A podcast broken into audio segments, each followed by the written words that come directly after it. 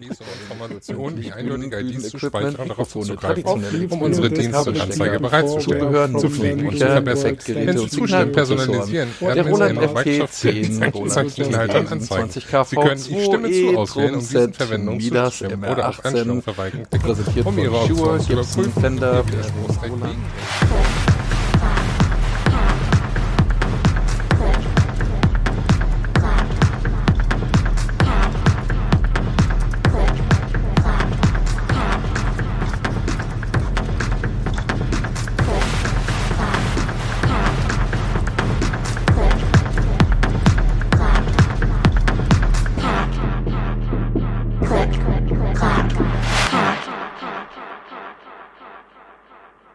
Hallo zur Episode Nummer 70.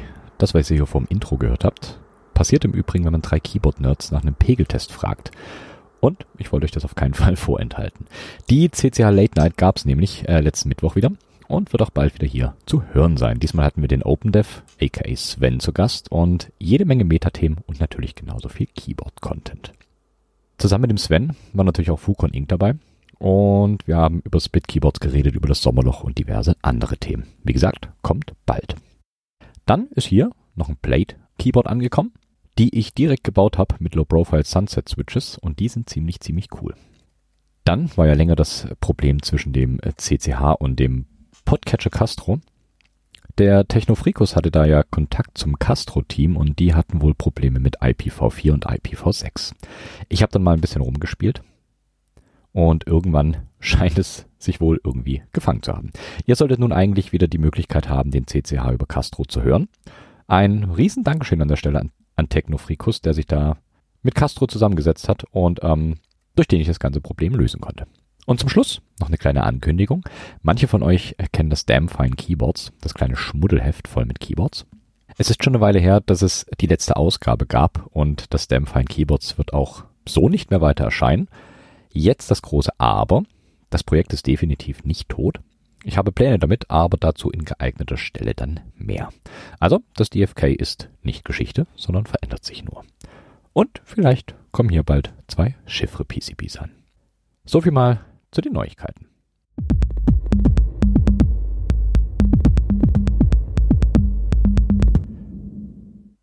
Sommerloch heißt, alle sind lieber draußen als Keyboard-Kram zu machen. Deswegen hält sich auch die News-Sektion hier in Grenzen. Zum einen gibt es die Jazz, eine QAZ mit Chock Caps Spacing. Die sieht ziemlich, ziemlich cool aus. Parallelworks hat das CRPX Keycap Profile rausgehauen. Ein recht hübsches, uniformes Keycap Profil mit Step Modifiern. Cool und weird zugleich. So zu 100% weiß ich noch nicht, ob ich das gut finde oder nicht. Und zu guter Letzt noch der Stampy Controller, ein Mikrocontroller-Board für Handwired Keyboards mit RP2040 Microcontroller. Die drei Sachen packe ich euch natürlich in die Shownotes. Blick wert sind sie allemal. Ich springe jetzt hier allerdings direkt zum heutigen Hauptthema.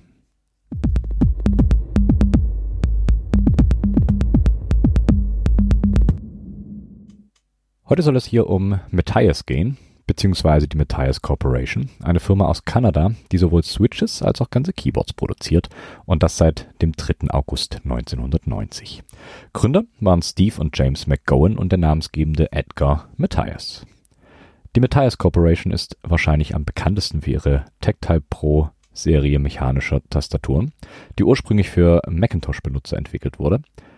Das andere, wofür Matthias bekannt ist, sind die Alps-Clones, die Matthias entwickelt hat, als bekannt wurde, dass die originalen Alps nicht mehr weiter produziert wurden.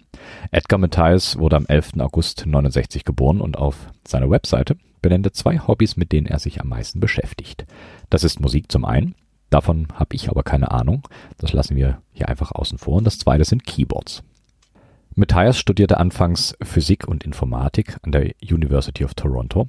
Als er merkte, dass das nichts für ihn war, wechselte er zu Englisch, merkte da aber auch schnell, dass es nicht das Gelbe vom Ei war.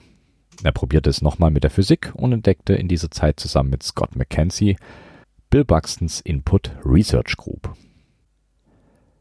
Bill Buxton beschäftigte sich noch lange mit Eingabemethoden an Computern und veröffentlichte bis 2013 Kolumnen und Essays über die Möglichkeiten mit Computern und Smartphones zu interagieren. Dabei geht es nicht nur um Keyboards, sondern auch um Touchscreens und andere Methoden. Scott McKenzie lehrte an der Universität über User Interfaces, Human-Computer Interaction und Software Foundation. Außerdem hat er Bücher über Microcontroller veröffentlicht, so zum 8051 Microcontroller und zum 68000 Microprozessor.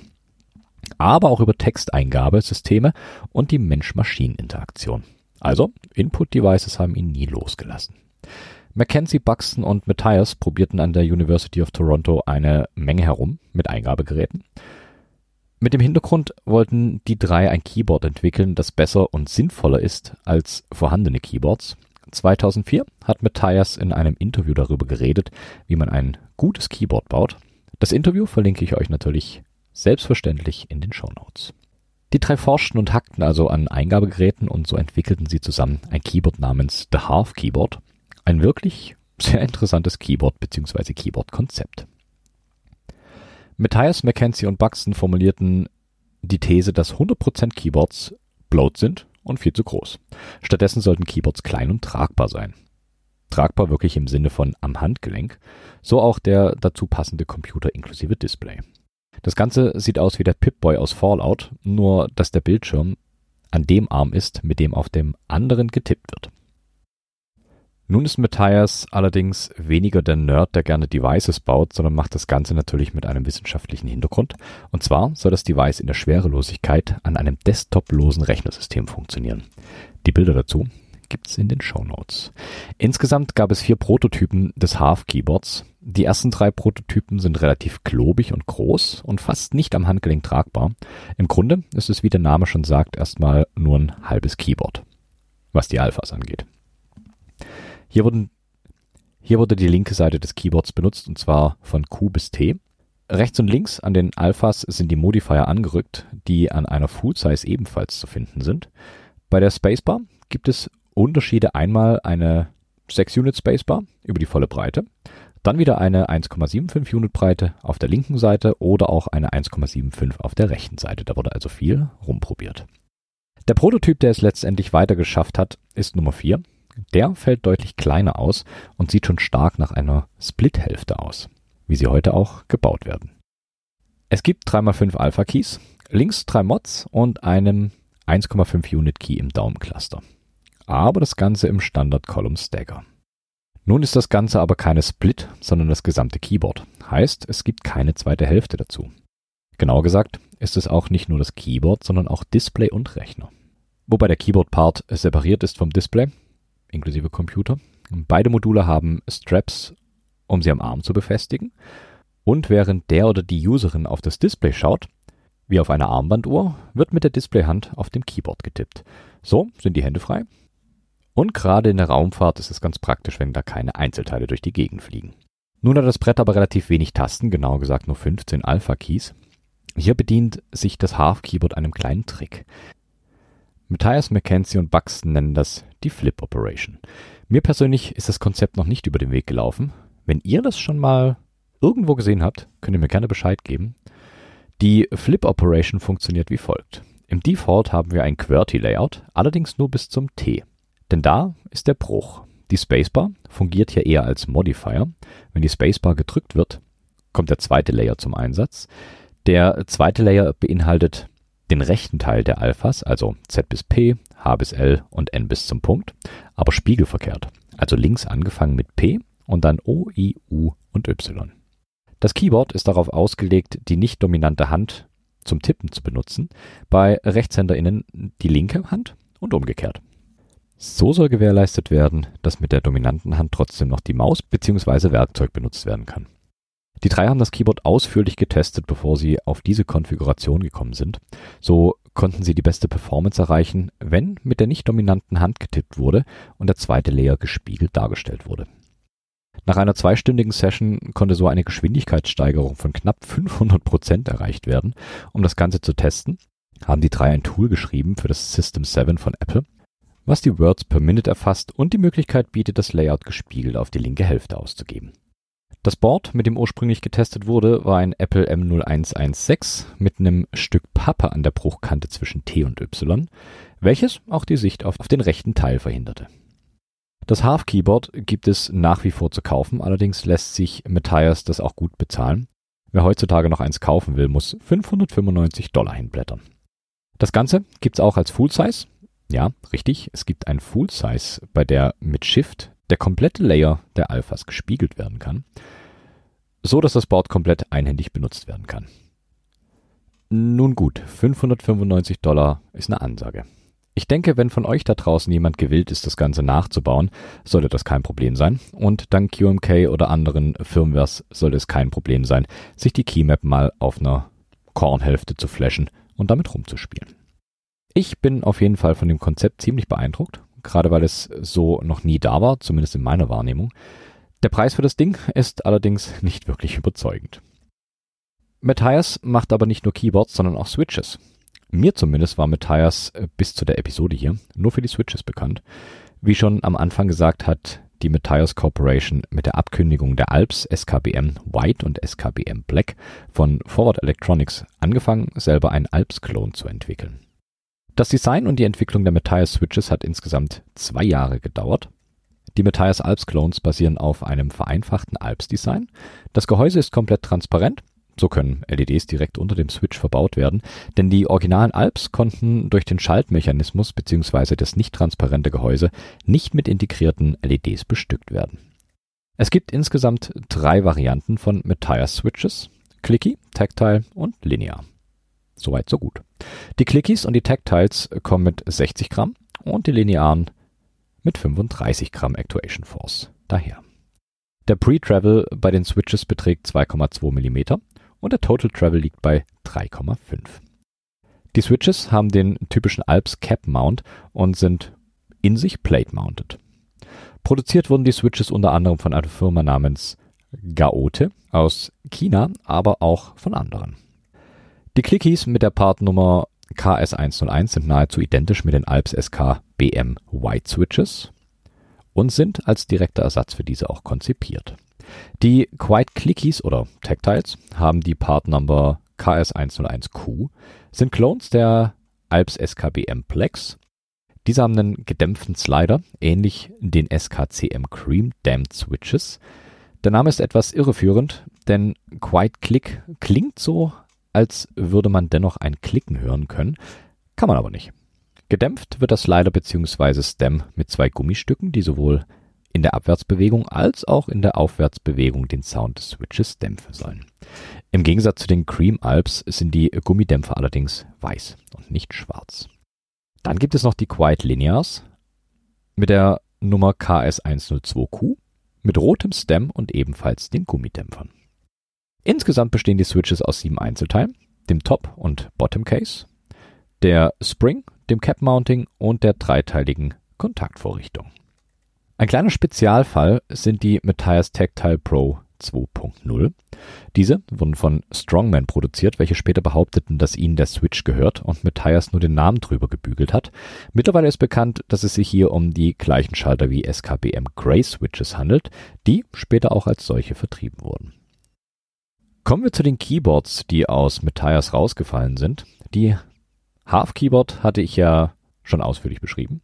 Aber Matthias hat auch andere Boards gebaut. So zum Beispiel die Matthias Ergo Pro, die Laptop Pro, Mini Quiet Pro, Mini Tactile Pro, Quiet Pro Secure Pro, Tactile One, Tactile Pro, Pro 2, 3 und 4. Fangen wir an bei der Ergo Pro. Wie der Name schon nahelegt, geht es hier um ein Ergonomic Keyboard. Kurz zu den Eckdaten. Die Ergo Pro hat die Part Number FK403QPC, hat einen 3-Port 2.0 USB-Hub verbaut, ist im ANSI US-Layout und wird per USB am Rechner angeschlossen. Als Keycaps sind Laser Edge zylindrisch geformte Caps in schwarz drauf. Die Switches, die drauf sind, sind Matthias Tactile und Linears und für 200 Dollar könnt ihr das Brett kaufen. Wenn ihr wollt natürlich. Okay, das Board ist im Grunde eine 68%, die in der Mitte gesplittet werden kann. Der Break ist hier zwischen TGB und YHN. Die Spacebar ist ebenfalls gesplittet und unüblicherweise zwei Units hoch.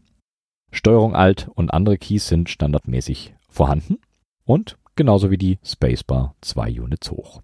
Ein Key, der nicht standardmäßig ist und eher an das zweite B bei einer Alice erinnert, ist ein Steuerungskey auf der rechten Split-Seite. Der liegt direkt links neben dem N. Auf der linken Seite des Boards gibt es noch fünf Media Keys, und zwar rückgängig, ausschneiden, kopieren und einfügen. Und beide Seiten werden per TRRS-Kabel verbunden. Jede der beiden Splithälften lässt sich individuell verstellen und bis zu 4,5 Grad nach vorne neigen und bis zu 9 Grad tenden. Beide Hälften verfügen über eine gepolsterte Handballenauflage und sind mit Standard-Stativhalterung verschraubt, so dass die Tastatur beispielsweise auch auf Stühlen montiert werden kann und auch vertikal montiert werden kann. Leider ist nicht alles perfekt an diesem Board. Beschwerden über nicht registrierte Schalter, Phantomtastendrücke und inkonsistente Kontaktpunkte waren wohl relativ häufig. Kann man wohl nichts machen. Weiter geht's mit der Metias Laptop Pro.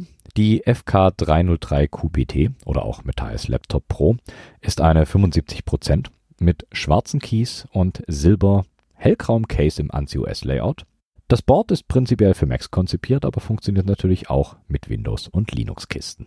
Wenn ihr beabsichtigt, so eins zu kaufen, legt ihr zwischen 135 und 170 Dollar auf den Tisch. Das Board hat wieder einen USB-Hub verbaut mit drei USB-Ports, welche allerdings nur den Strom nach außen durchreichen. Hier können also nur Geräte geladen werden. Data wird nicht nach außen durchgereicht. Die Laptop Pro ist eine Wireless-Tastatur, deswegen hat die Escape-Hintergrundbeleuchtung auch mehrere Funktionen. Sie dient als Anzeige für den Bluetooth-Status. So zum Beispiel mit dreimalig blauem Blinken, was so viel heißt wie das Keyboard ist eingeschaltet. Dreimaliges gelbes Blinken heißt das Keyboard ist ausgeschaltet.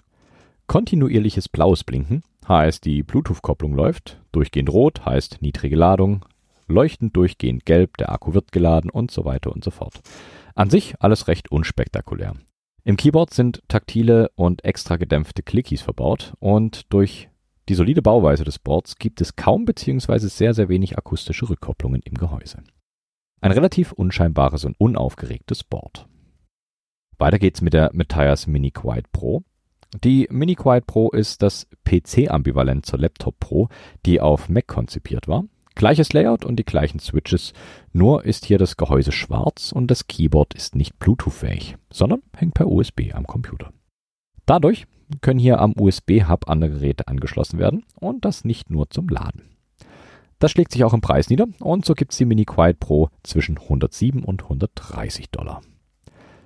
Das ANSI-US-Layout der Tastatur ist zum Großteil Standard. Einzige Besonderheiten beim Laptop Pro und bei der Mini Quiet Pro der Cursor-Cluster ist unten rechts angeordnet und steht mit dem Right-Cursor etwas aus dem Layout raus.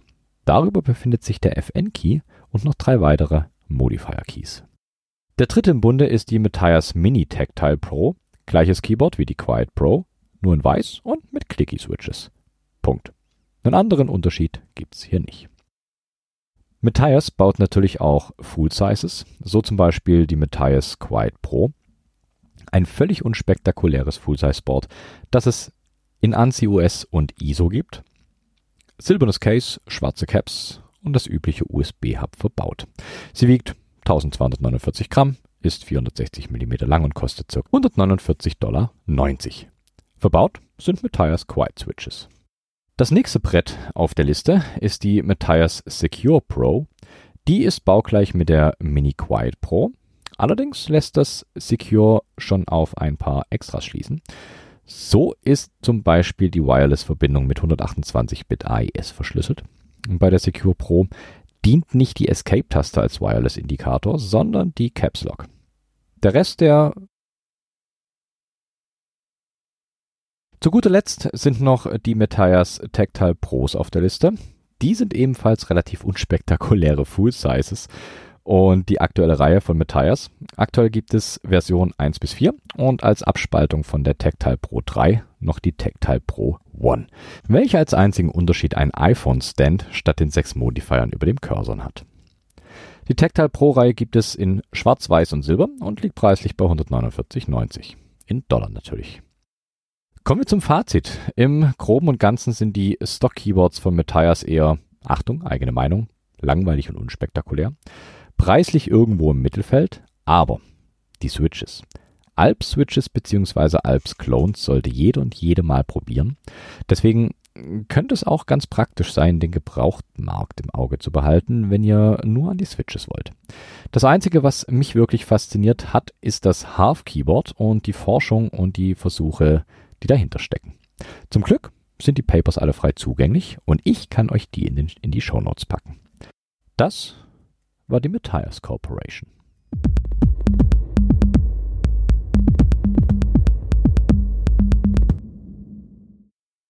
Manchmal gibt es Keyboard-Firmen, die in der breiten Öffentlichkeit eher unscheinbar und langweilig erscheinen, dann aber solche coolen Dinger wie das Half-Keyboard verstecken.